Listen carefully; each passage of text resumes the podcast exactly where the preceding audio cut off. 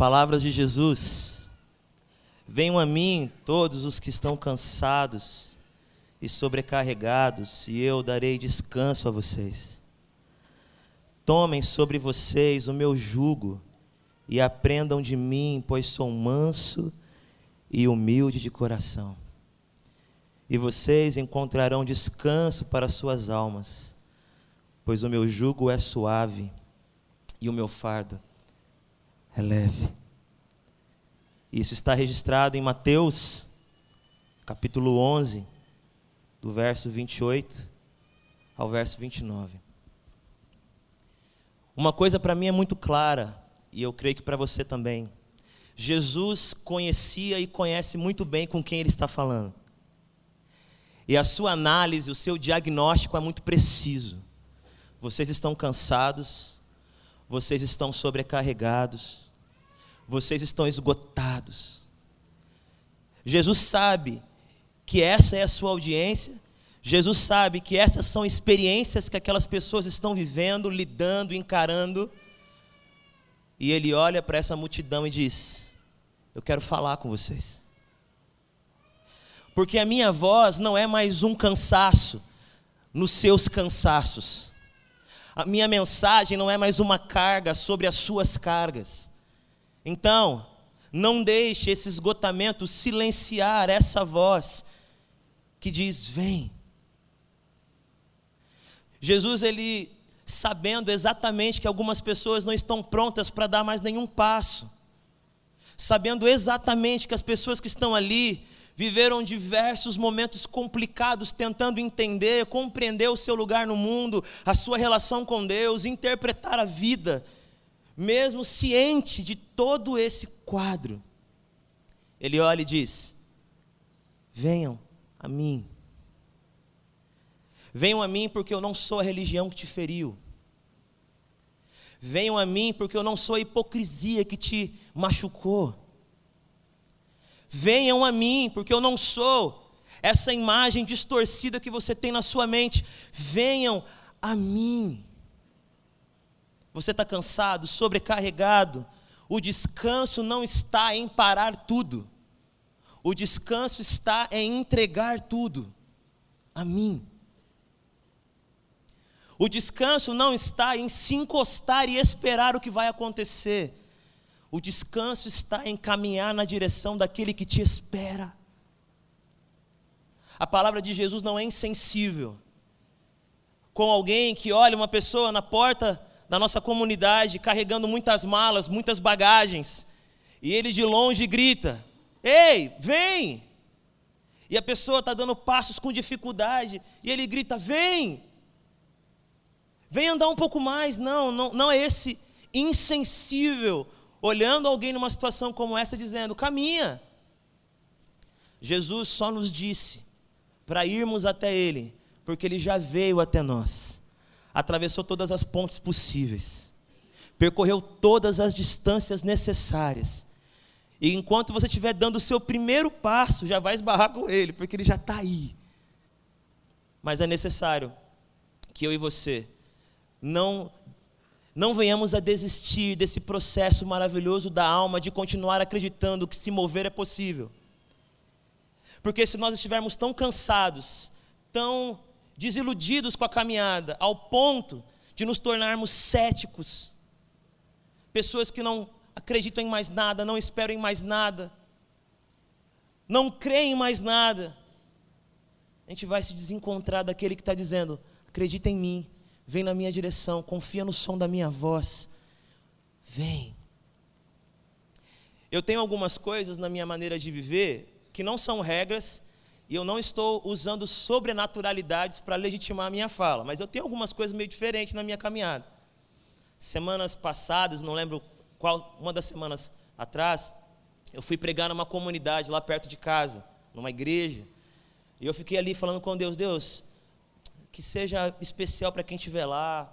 Fala aos nossos corações, Senhor, fala comigo. E fiquei ali pedindo que Deus de alguma maneira me desse sensibilidade para lembrar que Ele já veio, que Ele está comigo, que eu estou com Ele, que a caminhada não é pesada porque Ele caminha comigo e que me mover não é uma loucura no meu cansaço porque me mover nele é descansar. E aí chamei o Uber. E aí quando veio, quando o motorista aceitou, veio escrito assim: Messias a caminho. Eu, Deus? Uau! Que rápido! Esses dias também, não tão, tão perto, eu fui pregar num acampamento de adolescentes, lá da PIB de Perdizes, Igreja de Perdizes, e estava ainda em dúvida se eu usaria aquele texto, e aí, falando com Deus, conversando com Ele, me sentei do lado de um garoto, muito simpático. Perguntei o nome dele, o nome dele era João. Qual era o texto bíblico que eu estava em mente? Vocês estão ficando com medo de mim já, né? Mas hoje, enquanto eu caminhava do metrô até aqui a nossa querida Ibabe, eu vi um senhor atravessando a rua que eu já havia encontrado aqui entre vocês em alguma manhã. E eu fiquei observando ele atravessando, eu achei aquilo tão bonito. Um senhor de idade, andando devagar, mas indo na direção da comunidade. E eu falei, ah, eu, vou, eu vou caminhar com ele, ele deve estar cansado. Eu quero andar com ele para ser um descanso. Senhor Orlando está aqui com a gente há um ano. E nós viemos conversando, e ao invés de eu encontrar alguém cansado, eu encontrei alguém que encarnou aquela mensagem do vem. Ele veio contando a sua história, veio chorando de gratidão. E eu perguntei para ele: como é que você veio parar aqui? Ele disse: a minha filha sempre me convidava, mas eu nunca fui. O meu filho me convidava, eu também nunca apareci, mas um dia, Tiago, eu acordei, e aquele dia foi um dos piores dias. Eu estava confuso, eu não sabia para onde ir, eu estava esgotado, e não usou essa palavra, mas é um sinônimo. E eu ouvi uma voz no meu coração dizendo: Vem. E eu falei: Deus, eu sou pentecostal. Vem.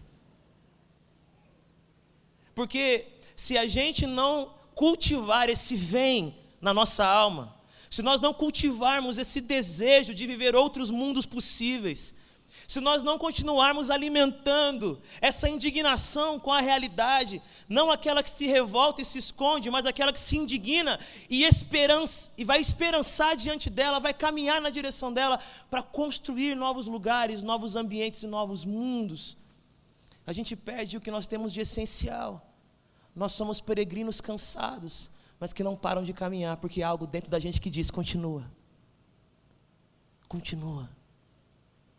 E Jesus então diz: Venham a mim, todos vocês, todos que estão cansados e sobrecarregados, e eu, eu darei descanso para vocês. Jesus, um mestre já bem conhecido na região, alguém que interpretava a lei de uma forma muito inovadora, uma autoridade já, e não só isso, realizava sinais, feitos grandiosos. E enquanto as pessoas talvez caminhavam na direção dele, alguém pode perguntar: para onde você está indo? Eu estou indo caminhar perto do Rabi, do Mestre Jesus de Nazaré. Você não ouviu falar dele? Eu ouvi falar. Dizem que ele tem uma interpretação da lei que é diferente de todas as outras que nós escutamos. De que a chave hermenêutica dele parece que é o amor, que é o acolhimento, que é a graça ele é uma pessoa diferente. Eu fico imaginando que para segui-lo tem que ter muitas credenciais, né? O que, que ele disse? Para segui-lo você tem que ter que tipo de qualidade? Não, ele só falou que todo mundo que estiver cansado e sobrecarregado pode ir. Mas nada além disso? Não, ele falou que todo mundo que estiver cansado e sobrecarregado é bem-vindo, é bem-vinda. E essas pessoas que vão caminhando com Cristo e na direção de Cristo, de maneira natural, agregam outros. Porque quando outros perguntam para nós de onde vem esse alívio, de onde vem esse respiro, esse fôlego, quanto você pagou, quais rituais você fez, qual é o dia da semana certo para viver isso, quem intermediou, qual roupa eu tenho que usar, e a gente responde: é só vir, é só seguir aquele que disse que nós somos bem-vindos. Vinde ou venham a mim, todos vocês que estão cansados. Eu fico muito grato a Deus, porque Ele olha para essa multidão, que não é tão diferente da gente, e ao invés de nomear os nossos pecados, e ao invés de destacar as nossas incoerências, Ele fala da condição da nossa vida, com afeto, cansados. E quando Ele diz cansado e sobrecarregado, Ele está deixando claro que não é um cansaço temporário Essas pessoas estão cansadas e vão continuar cansadas porque estão carregando mais do que podem aguentar. É uma, é uma realidade contínua. Ele não, ele não explora e nem destaca nem expõe as nossas vulnerabilidades morais naquele momento. Ele simplesmente diz: Eu sei que vocês estão precisando descansar e eu tenho um dom para você. Eu tenho um sábado para o seu coração. Eu tenho um lugar onde você e eu podemos renovar essas esperanças. Eu tenho. Vamos juntos. E aí, quando a gente se encontra, mesmo sendo pessoas imperfeitas, mesmo sendo pessoas que não dominam as realidades espirituais, todos nós carregamos dentro da gente esse vem de Jesus. Todos nós carregamos dentro da gente esse imperativo de que nós não precisamos parar agora desse jeito e nesse momento, porque descansar não é desistir, descansar é confiar naquele que não desiste de nós, é saber que nós somos amados, queridos e que Ele nos quer bem. E aí o passo se torna possível. Não menosprezem o eu, o, o, o eu todo-poderoso de Jesus dizendo: Vem. Porque Pedro não subestimou e andou sobre as águas, apenas vem. Lázaro não subestimou e saiu do túmulo, apenas vem. Porque o vem de Jesus não apenas toca o nosso coração, ele cria em nós um novo coração, ele gera em nós uma nova disposição, é vida pulsando em nós. Então os peregrinos cansados se encontram, e aí a gente vai falando desse vem, dessa voz, dessa vontade, desse desejo. Isso nos abençoa, nos enriquece. Terminando, Jesus então, vinde a mim todos vós que estão cansados, sobrecarregados, e eu darei para vocês descanso. Venham.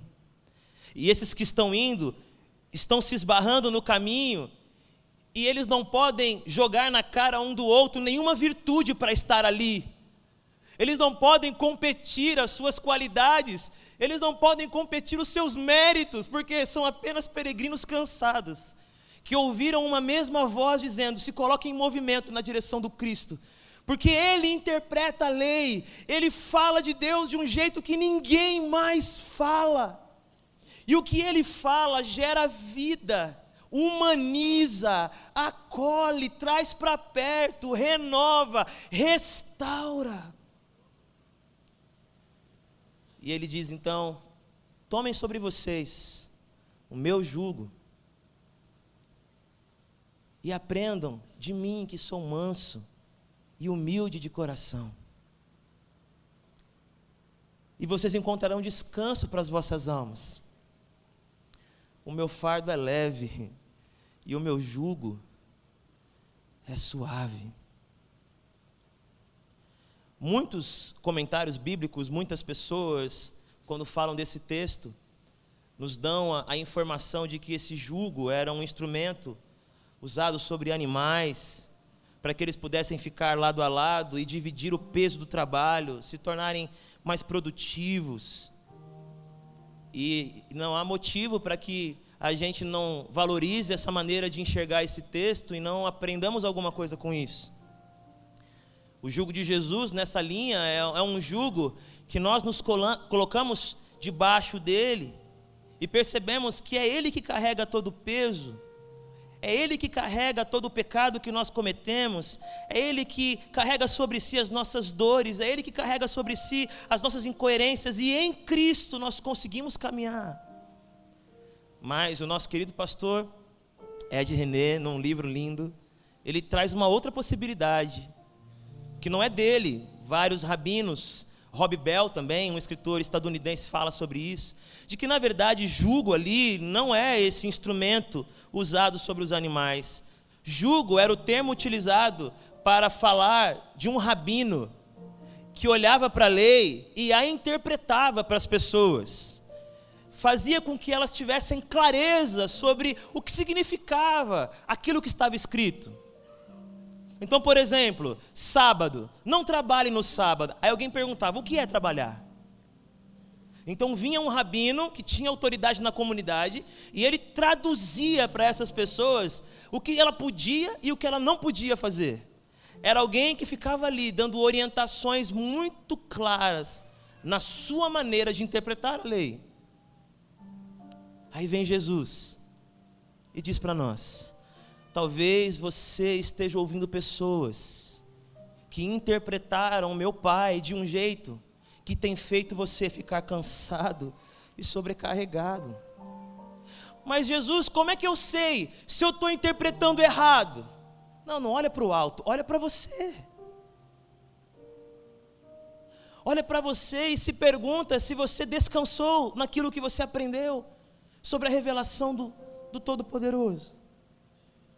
Se você é alguém que fica toda hora angustiado porque não sabe o jeito certo de orar, vai que eu oro do jeito errado, Deus pesa a mão, irmão. Esse intérprete que te ensinou isso está te fazendo ficar cansado. Não é assim. O nosso Pai nos vê em secreto. Oração não é tanto o que a gente fala, é quem a gente é, Ele vê a gente. Talvez você está há muitos anos, como eu, convivendo em comunidades e você e eu interpretamos e ouvimos interpretações que nos tornaram pessoas desumanizadas. Colocamos atos religiosos acima da família, colocamos atos religiosos acima dos amigos, e achamos que estamos cumprindo uma regra divina, quando na verdade estamos ignorando o que é de mais divino, que são as pessoas. Eu me lembro, com muita tristeza, eu convivia numa comunidade no interior de São Paulo, eu ia muitas vezes lá cantar, pregar, e conheci uma família linda, e um adolescente que virou meu brother. Na época ele tinha 14 anos. E ele e eu conversávamos, na época tinha Orkut. Quem lembra do Orkut? Levanta a mão e confessa a sua idade agora. Precisamos, né? Reconhecer o nosso cansaço. E aquele garoto descobriu que estava com câncer com 14 anos de idade. E a religião, ao invés de ajudar, foi mais um peso. Ó, oh, faz isso que ele vai ser curado. Ó, oh, se você não tiver fé, vai ser pior. E as vozes que interpretavam Deus, interpretavam ser cruel que estava lá em cima jogando dados, enquanto aquele garoto chorava. Que lei é essa? Eu fui até a casa dele, nós oramos juntos, conversamos. Semanas depois ele faleceu. Eu fui ao seu velório e ali conversei com os que estavam lá. Abracei os pais, sem saber o que dizer, porque interpretar a lei também é saber fazer silêncio. E aí, os seus pais, depois de um tempo, abandonaram a fé, porque numa reunião com o seu líder espiritual, eles ouviram: O seu filho ficou doente porque vocês abriram uma pizzaria. E vocês funcionavam aos domingos. E o domingo é dia do Senhor. E ele tocou o seu filho para que você aprenda que com Deus não se brinca.